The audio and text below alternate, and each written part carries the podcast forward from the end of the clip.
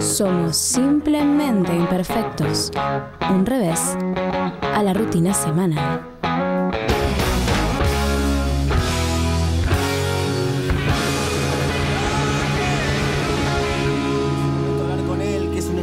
Escritor que tiene varios libros en su haber editados y traducidos en diversos idiomas, como habla nuestro gran compañero Emiliano Prado. Y tal vez lo tengan de obras como El Anatomista o Historia Sexual de los Argentinos, el señor Federico Andarjas. Está en línea, Federico. Muy buenas noches, ¿cómo estás? Muy bien, gracias por la, por la llamada. ¿Cómo estás? Muy bien, muchas gracias por atendernos, Federico. Eh, Lo primero que te quería preguntar, ah, para empezar liviano, ¿viste? Para empezar bien tranqui, es ¿cuánto de tu vida sexual está reflejado en tus novelas? Eh, qué pregunta difícil. Tranqui, arrancamos. A ver, yo creo que, que la sexualidad y la literatura son hermanas gemelas y es muy, muy difícil eh, establecer dónde empieza una y dónde, y dónde empieza la otra. Porque, a ver, eh, muchas veces eh, tenemos la impresión de que la literatura erótica es una suerte de moda que empezó antes de ayer con un par de, un par de libros este, que se han hecho más o menos famosos, pero en realidad la, la- la literatura erótica es tan antigua como la propia literatura.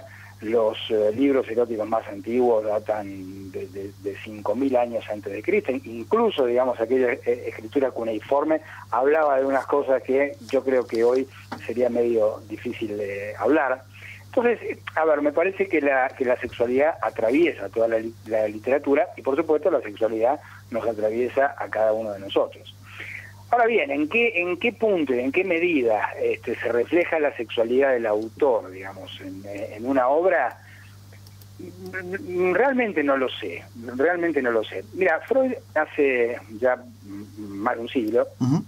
Había descubierto un mecanismo este, que es muy, muy muy interesante y creo que sigue tiene, sigue teniendo validez este, este plantea Freud, que era el mecanismo de sublimación. Él decía que toda eh, obra artística, eh, y por supuesto incluidas las obras eh, literarias, surgía de una pulsión sexual, este, de una ordinaria pulsión sexual, y por diferentes razones esto se convertía en otra cosa superior, en algo sublime, y a esto justamente le llamaba sublimación. Entonces él decía que detrás de toda este, obra de arte, detrás de, de toda obra literaria, hay finalmente una pulsión sexual que se convierte en otra cosa.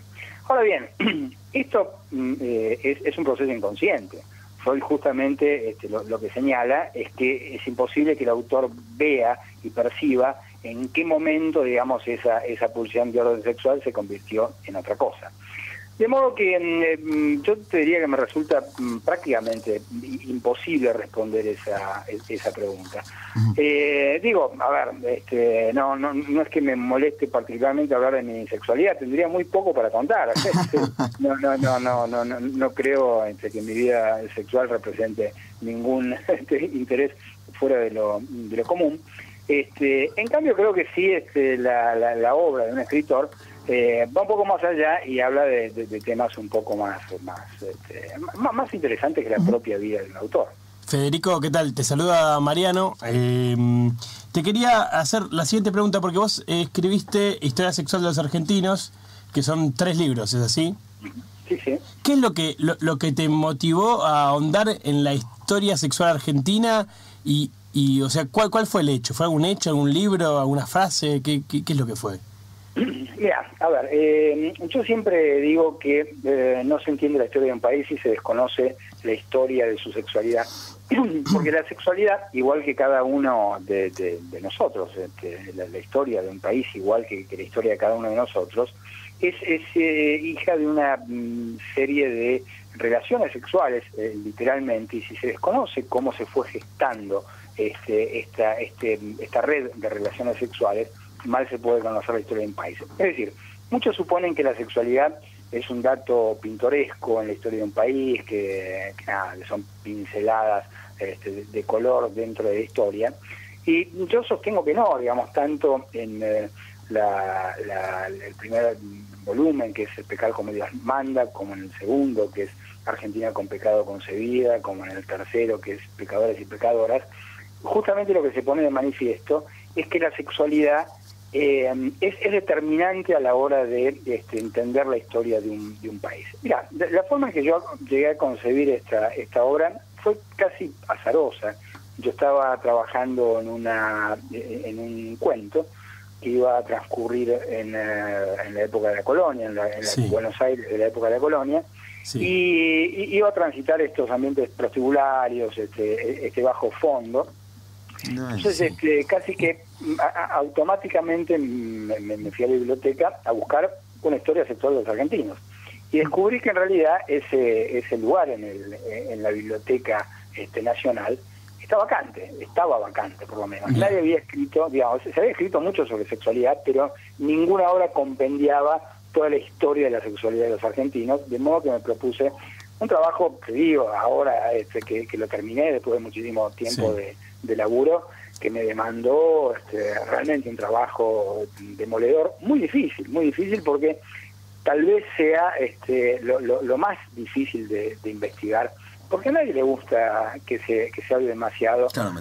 Pero además, ¿cómo es que fuiste buscando, digamos, eh, la, cómo era la realidad sexual de la sociedad hace 200 años. 200 años o 150 años, no sé? Bueno, mira, en principio debo decir que una cosa son los personajes de nuestra historia y otra cosa son los historiadores. En general, nuestros personajes de historia eran muchísimo menos pacatos que nuestros historiadores que se escandalizan bastante fácilmente. Y si, por ejemplo, tomamos que uno de los personajes para mí paradigmáticos de la historia argentina, Sarmiento, por ejemplo, nos encontramos con un personaje fantástico, que no solamente no tenía ningún pudor para hablar de su sexualidad, sino que además escribió y escribió muchísimo y escribió algunas de sus, de sus intimidades este, y nos dejó un, un legado fantástico al respecto. Vos sabés, cuando Sarmiento estaba exiliado en Chile, el gobierno chileno lo envía a, Sarmiento a hacer un relevamiento sobre las nuevas tácticas pedagógicas en Europa. El tipo viaja, hace el estudio y vuelve, este, por supuesto, con un trabajo fantástico. Y como corresponde, el tipo liquida sus, sus gastos. Yo tuve e, esa lista de gastos en mis manos y es fantástico. Pero además el tipo lo publica, lo publica en un libro este, que se llama Viaje por Europa y África, y realmente eso no, no tiene desperdicio. Eh, dice, por ejemplo, él, está en Francia y dice eh, un café en el Le Cartier tanto, un paseo por aquí, tanto, un par de zapatos se compra un momento, tanto, orquídeas, tanto, pero fantástico, qué, qué curioso esto, ¿no?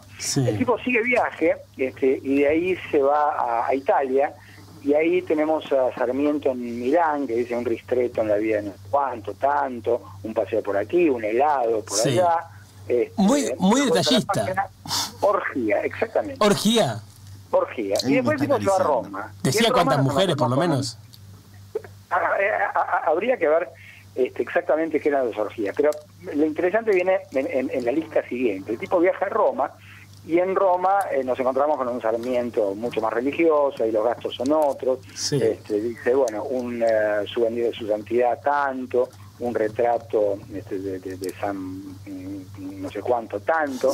Bueno, bien, Sarmiento digo, ¿viste? cuando damos vuelta a la página nos encontramos con una anotación en rojo que dice grande orgía. ¿Cómo decir esa grande orgía de Sarmiento? es fantástico. Pero, eh, a, ver, donde dice orgía, hace orgía. ¿eh? Sí, sí, literal. literal. Y, y no, no, no, no es que decía burdel, no es que decía sí, sí. orgía. Y es cierto, cuando uno investiga cómo era, eh, digamos, la vida prostibularia de la, de la Europa de aquel entonces, está muy de moda las, las orgías, como se está imponiendo de a poco ahora también aquí en Buenos Aires. Ah, mira, ¿dónde? No sabía.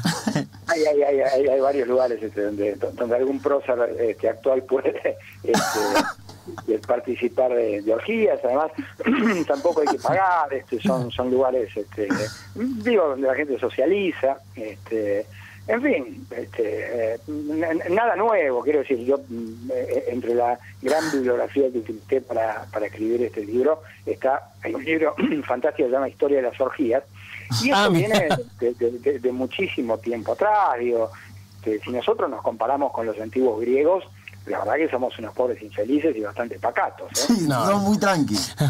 Sí, sí, sí. Ahora, este, Federico, disculpa, Estamos hablando con, con Federico Andarjasi, exitoso escritor. Yo te estoy escuchando. Eh, hablar de orgías, Nos de nuestros próceres. Sí, nos Y yo leo, ¿no? Que en, en 1996 recibiste, fuiste galardonado por la Fundación Fortabat y por, por el anatomista y bueno, Malita se manifestó en contra de que recibieras ese premio. Eh, leo también que antes de entregar el tercer libro de Historia Sexual de los Argentinos, recibiste un medio te amenaza de muerte incluso. ¿Eh? Podrías escribir sobre vampiros adolescentes que se aman, pero no. Vos seguís metido ahí. ¿Qué te motiva a seguir en ese tema? Bueno, este, si yo supiera, si yo lo supiera. A, ver, me, me- parece que eh, justamente la... Me parece que hay varias formas de encarar la, la sexualidad, ¿no? Este, te decía al principio de la charla que pareciera ser que ahora muchos descubrieron la literatura erótica con, con- estos títulos que se han puesto de moda. Y te decía también que la literatura eh, erótica es muy antigua. Entonces, este, yo creo que uno no, no, no es que se proponga escribir acerca de tal o, o cual tema. Este, la verdad es que esas son mis, mis obsesiones y, y- y no podría cambiarlas por otras. eh. Realmente Claro. son, son esas. Vos, vos recordabas este episodio con Amalita, que fue bastante curioso, porque efectivamente yo mm, este, había ganado el premio de la Fundación Fortabat con el Sí. anatomista, y cuando la mentora de la fundación, Amalita concretamente, este, se, se enteró de que iba el libro, que habla de, de un tipo increíble que existió realmente, se llamaba Colón, y que se- llamándose Colón se declara el descubridor del clítoris, un médico renacentista. Y me parece increíble que el clítoris tuviese un descubridor y que además se llamara Colón. Realmente me parecía que esto Un merecía una, una- Maestro. Lo cierto es que cuando Amarita se entera de que va esto, o lee el libro, como eran tantas las versiones que corrían en torno a, a la vida íntima de Amalita, yo creo que si ella aparecía de alguna forma premiando un libro este, que tenía como centro el, el- el clítoris, este, iba a, a terminar confirmando alguna, a- algunas sospechas o algunas habladurías este, que, que circulaban con mucha este, insistencia. Yo, yo creo que ella hizo un gesto muy ampuloso para que se notara, digamos, que ella este, no tenía nada que ver con todo lo que se, Claro. se está diciendo por ahí. Pero Digo sí yo, tuvo es que una ver. explicación, es una explicación. Este. Sí, después un, un grupo, cuando, cuando saqué uno de los, de los volúmenes de historia sexual de los argentinos, una asociación belgraniana de Entre Ríos propuso, literalmente sacó también una solicitud en los diarios donde proponía mm, eh, fusilarme. Uh, qué lindo. Sí, sí, sí, decía que, este, que no, no, no sé qué figura este, legal ni, ni de qué siglo, ¿no? Porque viste que esta gente atrasa algunos siglos. Este, así que proponía fusilarme. Af- afortunadamente no, no tuvo demasiado eco la propuesta de esta gente y acá estábamos conversando. Este, pero, pero bueno, ya también Amalita había sacado una solicitada Claro. en aquel momento por los diarios diciendo que el, ana- el- el anatomista no contribuye a exaltar los más altos valores del espíritu humano, No, cosa que yo siempre supe, digamos, nunca me Claro. propuse semejante cosa, ¿no? Ni creo que la literatura tenga por función este, exaltar los más altos valores del espíritu humano. Claro. Menos, cada escritor decide qué es lo que quiere hacer con sus libros. Claro, Eh, Federico, vos sabés que recién, bueno, estabas contando hechos curiosos, como que te habían amenazado, que te querían fusilar. Eh, y bueno, Emanuel, recién te, leía también info- información que teníamos. Yo te quería eh, decir una, que, una frase que tengo acá, a ver si vos me decís si es verdad o no. Sí. Eh, in- inf- información curiosa tuya. Dice, una vez en una conferencia en Finlandia, empezó a discutir con varios escritores y dice que de repente se dio cuenta que estaba desnudo. ¿Cómo? Claro. Eso le pasa a Homero Simpson nada más, ¿Qué es Federico. No, no, no, no, no. Vos, eh, a ver, Finlandia es un país muy extraño. Eh, que Finlandia queda, esta ciudad en Finlandia que, era, que es Lahti, queda Sí. dentro del círculo polar ártico. Y esta es una, una reunión de escritores que se hace, que, que se hace cada dos años. Este, claro, y, y, este, bueno, me invitaron, ahí éramos ciento y tantos escritores. Sí. Y vos sabés que sucedía que nunca anochecía. El sol empezaba a ponerse y, y salía inmediatamente, eran las famosas noches blancas. Sí. Este, se, se, se toma mucho además en Finlandia, con lo cual yo ya no sabía si estaba desayunando, si estaba cenando, lo que sí sabía que todo el tiempo estaba tomando alcohol, este, Ah. lo cual era muy probable que estuviera desayunando creyendo que estaba en la sobremesa Claro. cosa que le pasaba a, a todos los, los autores.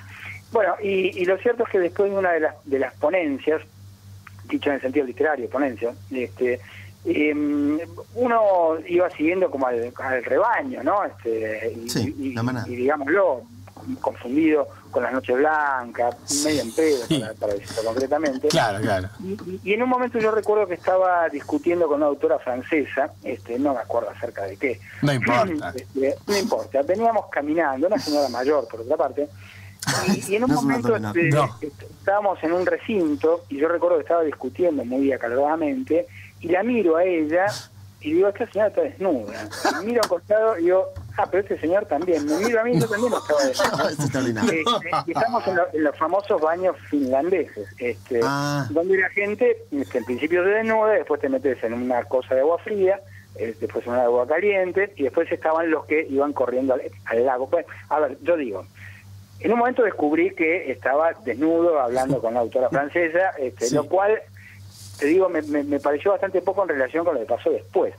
Porque ¿Qué después yo me descubrí a mí mismo corriendo frenéticamente hacia un lago helado del Polo Norte y ahí me detuve y dije, "Eh, esto no está bien. Claro, claro, Yo, yo- Menos yo- mal. yo puedo, puedo- puedo morirme acá. este, claro, claro. Ni hipotermia. eh, de, de hipotermia o, Sí. o- o- o- o de borracho o, o- o- o de escritor o, o- o no sé este pero pero decidí que ya, ya era demasiado Ya estaba bien. pero ya, ya está bien Claro. este, pero bueno qué sé yo es, es cosas que pasan en Finlandia Bueno, Federico, eh, te agradecemos muchísimo por, por la nota. Eh, ¿Qué te estás encontrando haciendo actualmente? Mira, ahora estoy escribiendo una, una novela mm, que diría yo que es la más autobiográfica de, de mis novelas. Es un libro que se inicia en Budapest, eh, cuyo personaje es bastante parecido a mi abuelo paterno. Este, es una novela que, que transcurre durante la Segunda Guerra Mundial, y después este, se desarrolla en Buenos Aires y llega hasta la, hasta la década del 80. Y bueno, ya, ya te contaré cuando, cuando, cuando salga el libro, te, te- te- te puedo contar con más, Sí. este, eh, con, con más detalles. Pero la verdad es que es muy difícil escribir eh, acerca de la propia historia, porque claro, este, escribir sobre Mateo Colón, el descubridor del clítoris, este, digamos, no tiene ningún costo emocional. Escribir sobre Gutenberg, como en el libro Las clases prohibidas tampoco, pero escribir ya sobre este, la historia familiar es más complicado. Gracias, Federico. Y por último, algo que nos preocupa mucho a todos los que hacemos Simplemente Imperfectos.